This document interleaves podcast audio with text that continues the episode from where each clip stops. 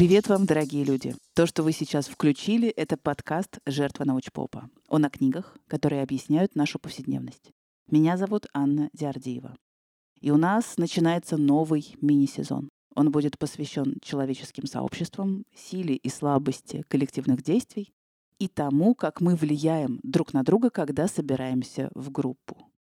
Но сначала небольшое техническое объявление – Компания Google, которая славится тем, что любит закрывать разные свои проекты, объявила, что с 2024 года она закрывает приложение Google Подкасты для всех, независимо от того, в какой точке земного шара вы находитесь. Что делать, если вы пользуетесь Google подкастами? Google предлагает переехать в YouTube Music и начать слушать подкасты там. Но если вдруг вам, как и мне, Вариант с переездом в YouTube кажется неподходящим и неудобным.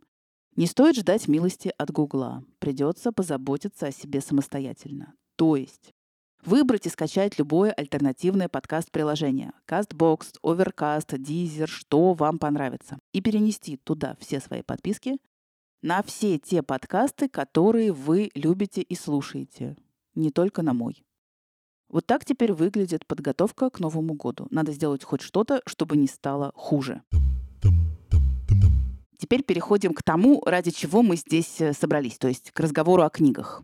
Я начну сезон с очень простой, на первый взгляд, книги. Руководство по работе с сообществами. Это вообще сборник статей, которые написаны практиками, людьми, создающими комьюнити или работающими внутри разных тематических сообществ.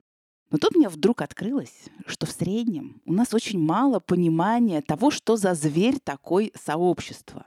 Если мы вдруг попадаем в сообщество или формируем его сами, у нас не всегда есть понимание, в какой рамке находятся наши взаимоотношения с людьми внутри этого сообщества.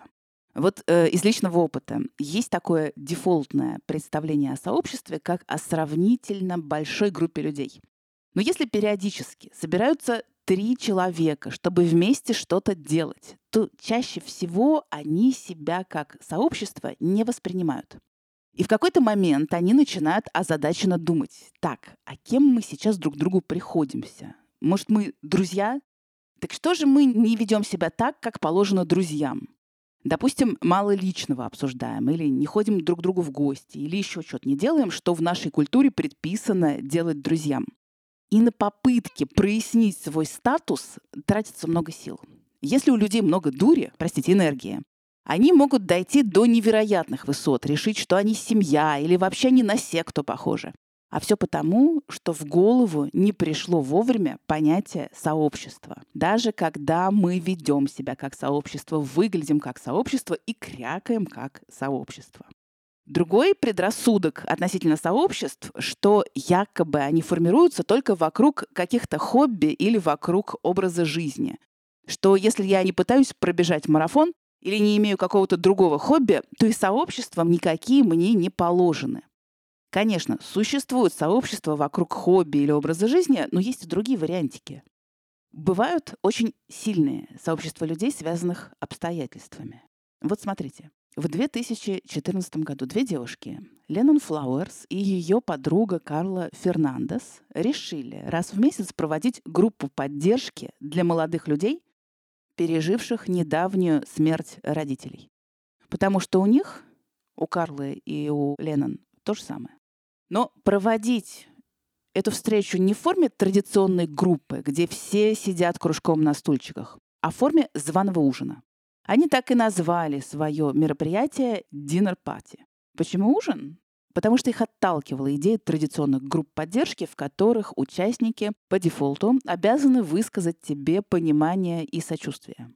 Большой вопрос, насколько искренне их сочувствие и о каком понимании может идти речь, если они не имеют похожего опыта. И Карл с Леннон решают, не надо из утраты делать цель собрания. Пусть группа соберется вокруг жизнеутверждающего события, например, вместе съесть что-то вкусное. Но при этом любой участник группы будет знать, все, кто сейчас сидит за этим столом, имеют опыт, очень похожий на его собственный. И вот сначала раз в месяц участники собираются, готовят вместе еду или приносят с собой, накрывают стол, садятся и ужинают. Они могут обсуждать свою потерю, могут не обсуждать, могут обсуждать что-то постороннее, как пойдет. Но за счет того, что большинство из них регулярно приходят на встречи, завязываются новые контакты, новые дружбы, не говоря уже о терапевтическом эффекте. И постепенно сообщество стало разрастаться, причем и географически, и тематически. И сейчас в разных точках планеты открыто больше 300 столов, к которым можно присоединиться. И хотя они все посвящены утрате, но теперь можно выбрать более узкую тему. Есть встречи, посвященные потере детей, смерти сиблингов, друзей. Есть вообще виртуальные столы. Я ссылку на них положу в описании эпизода. Просто, если захотите, посмотрите, как это организовано. Но обстоятельства — это далеко не единственное, вокруг чего могут формироваться сообщества. Существуют профессиональные сообщества, ведь у многих идентичность э, строится в первую очередь вокруг своей профессии. Есть сообщества национальные или региональные, землячество или, допустим, сообщество аргентинских студентов где-нибудь на чужбине. В конце концов, есть сообщества, решающие определенные проблемы, такие как Лизалерт. Теперь, что же такое сообщество и как его отличить от какой-то другой группы людей, собравшейся тоже более или менее добровольно? Сначала о том, что сообществом не является. Первонаперво отметаем стаю, то есть группу людей, собравшихся случайным образом и решающую сиюминутные задачи, и чаще всего эти задачи связаны с вопросами выживания. Дальше отсеиваем организацию, то есть такую группу людей, в которой есть вертикальная иерархия, структура подчинения, четко прописанные правила, нормы, будь то устав или должностная инструкция. Это тоже не сообщество. Есть еще одна разновидность группы, которую легко перепутать с сообществом, но которая не оно. Это группа достижения. Собираемся ради какой-то цели, достигаем ее и расходимся. И можно было бы представить какой-нибудь фильм, таких достаточно, где э, высококвалифицированные профессионалы-грабители сколачивают команду ради ограбления века. Но ирония в том, что за пределами голливудского кино группа достижения встречается внутри совсем другой социальной страты. Например, среди американских бездомных. Историк э, Питер Лайнба занимался изучением того, как организована жизнь в палаточных городках для бездомных э, в США. Он наблюдал такие палаточные городки в Портленде, в Сакраменто, в Сиэтле. Там жили люди, которые не хотели жить в приютах для бездомных. По разным причинам, в частности потому, что в приютах очень жесткая, практически армейская дисциплина и иерархия. И Лайнба заметил, как в таких палаточных городках люди, обитатели соседних палаток, объединяются и образуют самоуправляемую группу. И обычно в такой группе от 60 до 100 человек. Внутри этой группы появляются лидеры, которые называются старшими. Появляется система разделения труда, есть главный по безопасности, есть строитель палаток, есть собиратель пожертвований или, например, судья, есть охрана, люди, которые будут следить, чтобы в палатке их группы не проникли другие бездомные. Причем все эти должности выборные, то есть группа бездомных собирается на собрание и решает, кто из них какую работу будет выполнять. Там же на собраниях утверждаются или пересматриваются правила человеческого общежития внутри палаточного городка. И в чем-то эти правила совсем не похожи на нормы, по которым живет остальное американское общество. И там же на собраниях решаются конфликты. Почему эта группа достижения? Потому что в нее эти бездомные попали случайным образом, лишь бы не оказаться в приюте, и объединились в группу только на том основании, что их палатки стояли рядом. Сейчас будет рекламная интеграция, но на важную для меня тему. Недавно я обсуждала формат нового книжного клуба, в котором организаторы хотели бы, чтобы участники, разговаривая о книгах, в том числе и научно-популярных, получили бы еще и возможность проработать свои личные проблемы. И это прям серьезный вопрос о границах возможностей научпопа и self-help литературы. Может ли книжка помочь решить проблему или справиться с внутренней болью, заменив, допустим, походы на психотерапию? Иногда да. Но далеко не каждой проблеме получается приложить книжку. Более того, часто наша проблема не под фонарем, где мы ее ищем, а совсем в другом месте. Никогда не забуду, как я впервые в жизни отправилась э, к психотерапевту обсудить, до чего же мне не хватает времени и сил на то, чтобы побыть собой, а не какой-нибудь функцией.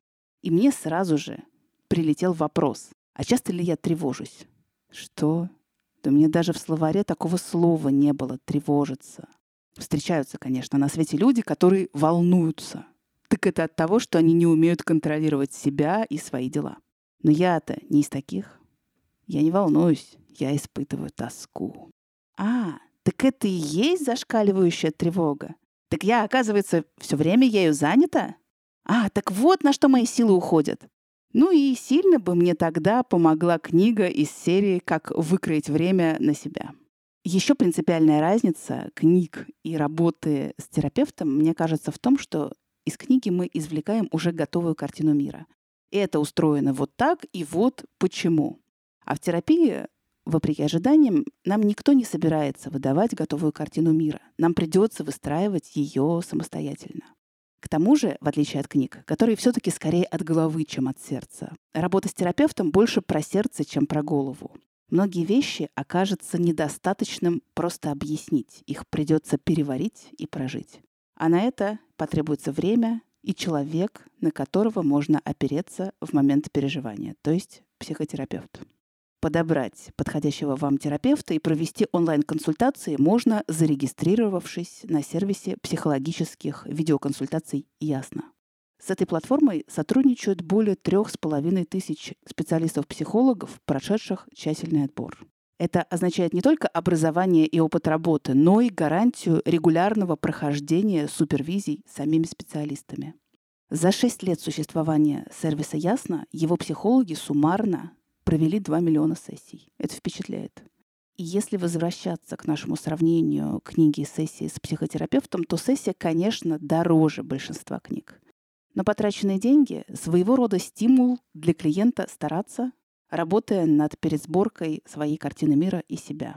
И чтобы вы могли попробовать этот опыт, ловите промокод на скидку 20% на первую сессию при регистрации в Ясно. Science латиницей капслоком. Он же, этот промокод, будет в описании эпизода вместе со ссылкой на платформу Ясно. Ну все, теперь точно пора переходить к тому, что такое сообщество. Сообщество — это такая группа, куда люди приходят абсолютно добровольно, потому что у них есть какой-то общий интерес. И потому что их ценности во многом совпадают. Но важнее, что в сообществе очень слабая вертикальная иерархия и при этом сильные горизонтальные связи между участниками. Понятно, почему устанавливаются горизонтальные связи. В сообществе, где люди совместно заняты какой-то деятельностью, им приходится взаимодействовать. И ими никто не командует сверху, и тогда они взаимодействуют сами. При этом они друг другу не друзья. А вот кем они друг другу приходятся в сообществе? Кажется, на это тоже есть ответ. Помните, я вам почти год назад рассказывала про круги Данбора.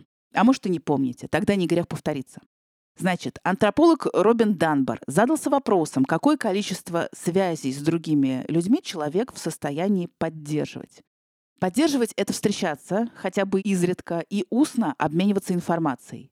Как выяснилось, таких связей в среднем 150. Это комфортное для человеческого мозга количество связей, и в целом оно определяется размерами нашего неокортекса. Больше поддерживаемых, поддерживаемых связей, чем 150 штук, иметь можно, но это прям непросто. И вот внутри этих 150 поддерживаемых связей есть свое распределение. Пять человек — это самые близкие люди, включая ближайших родственников. Это первый круг. Второй круг — это 15 человек. Он включает в себя пятерку самых близких.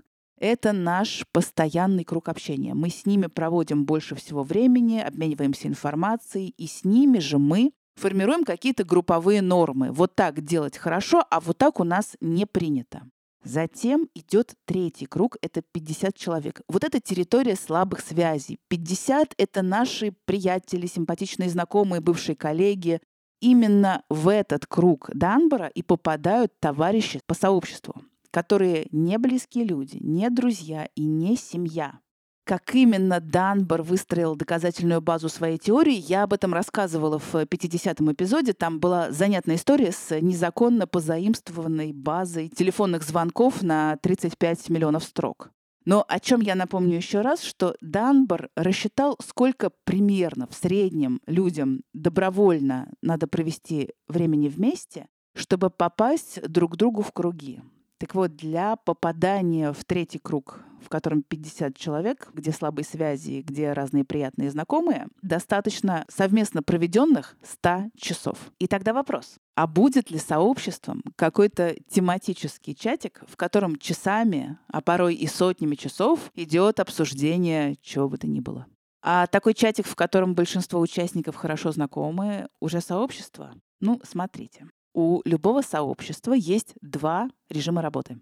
Один потоковый — это обычная коммуникация, это режим того самого чатика, в котором идет обсуждение. Но этого недостаточно. Если перед нами сообщество, то оно периодически переходит в пиковый режим, то есть в режим какого-то события. Когда участники встречаются или когда они совместно выполняют какие-то действия и получают результат от этого.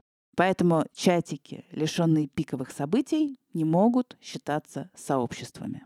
Считается, что сообщества хороши тем, что они способны создавать нечто большее, чем каждый их участник по отдельности. А почему так? А потому что у сообщества появляются свои ресурсы. Казалось бы, тут совсем все просто. Есть время, которое каждый участник готов потратить на свое участие в сообществе. Ну и при необходимости всем вместе можно скинуться деньгами на что-то полезное. Вот и все ресурсы. Так может быть, если сообщество работает на самоподдержание и мало связано с внешним миром. То есть, если мы собираемся, скидываемся, выпиваем и расходимся. Для такого рода совместности нам и правда понадобится только время и деньги. А нет еще здоровья. Но поразительным образом чем сильнее сообщество ориентировано на внешний мир, тем больше ресурсов можно отыскать внутри сообщества.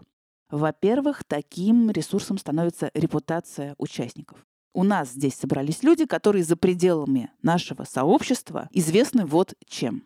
Второй ресурс — это связи самих участников. В сообществах люди налаживают горизонтальные связи между собой внутри, но у каждого из участников есть собственные связи во внешнем мире которые они могут подтянуть и задействовать на благо всему сообществу, если оно занято какой-то практической задачей. Есть и третий ценный ресурс — это мнение сообщества. Мнение относительно того, что происходит внутри, но чем крупнее и влиятельнее сообщество, тем ценнее становится его мнение по каким-то социально значимым вопросам. Порой оно становится настолько ценным, что кто-то начинает пытаться это мнение купить. Но помимо того, что каждое сообщество обладает собственными ресурсами, еще и каждое сообщество находится в определенной фазе своего развития.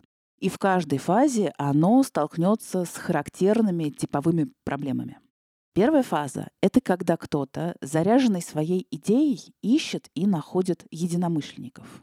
Есть прям радикальная точка зрения на сообщество, согласно которой за каждым любым комьюнити стоит конкретная идея конкретного человека. И эта идея не может реализоваться типовым образом, то есть при помощи существующих институтов. Это идея, на которую невозможно подать заявку, невозможно под эту идею получить э, научное руководство или грант. В общем, идея не пролезает в существующие стандарты. Но если она заразительна, если автор идеи убедителен, то в его окружении появляются единомышленники. И вот на первой стадии у всех происходит притирка друг к другу, а потом попытки сделать что-то совместное. Если сообщество на этой стадии не разбежалось, а такая вероятность существует, когда что-то не получается нахрапом. Так вот, если у них что-то все-таки получилось, то все эти люди должны осознать себя сообществом. И первое получившееся дело как раз будет той приманкой, на которую к ним придут новые люди.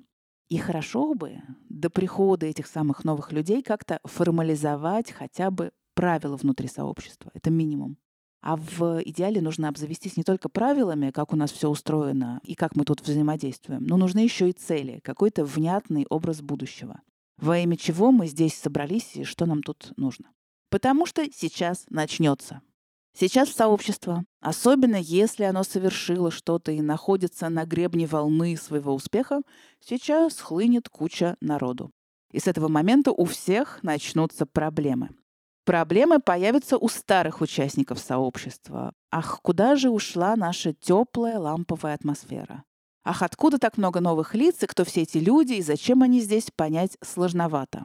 Из-за новых людей связи внутри сообщества, казавшиеся крепкими, начинают трещать по швам. Появляются первые конфликты.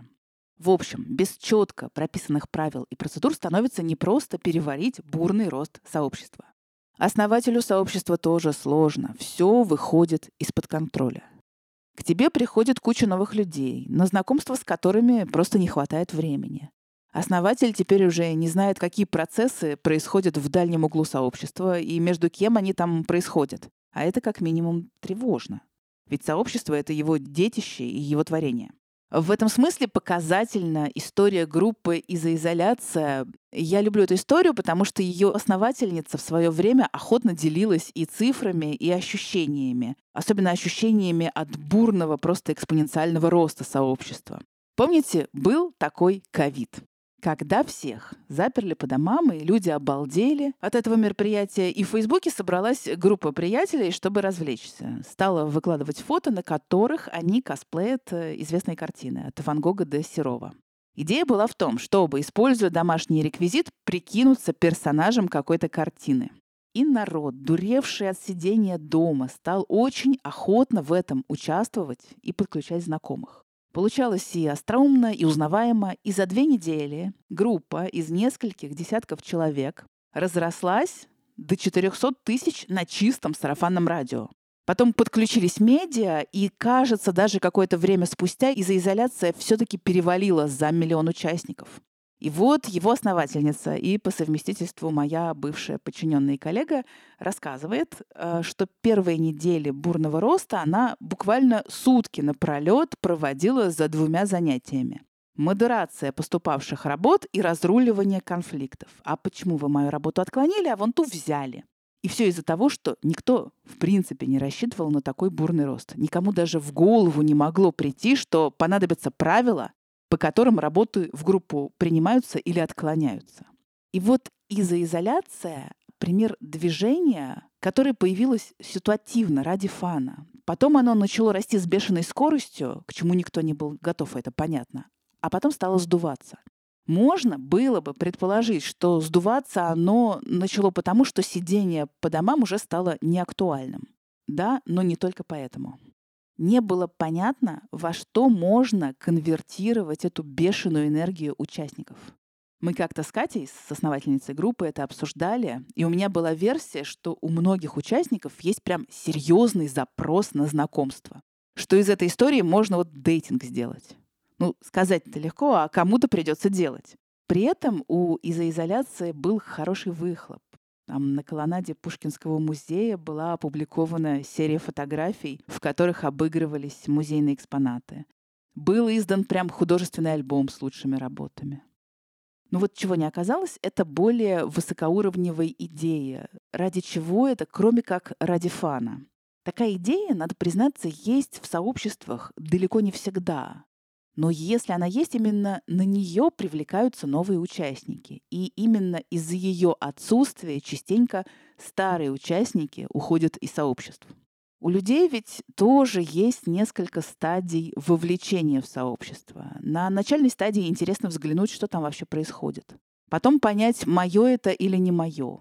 Есть стадия деятельного вовлечения, когда человек, вошедший в сообщество, сам что-то берется там сделать либо он уходит, потому что в сообществе ничего не делают.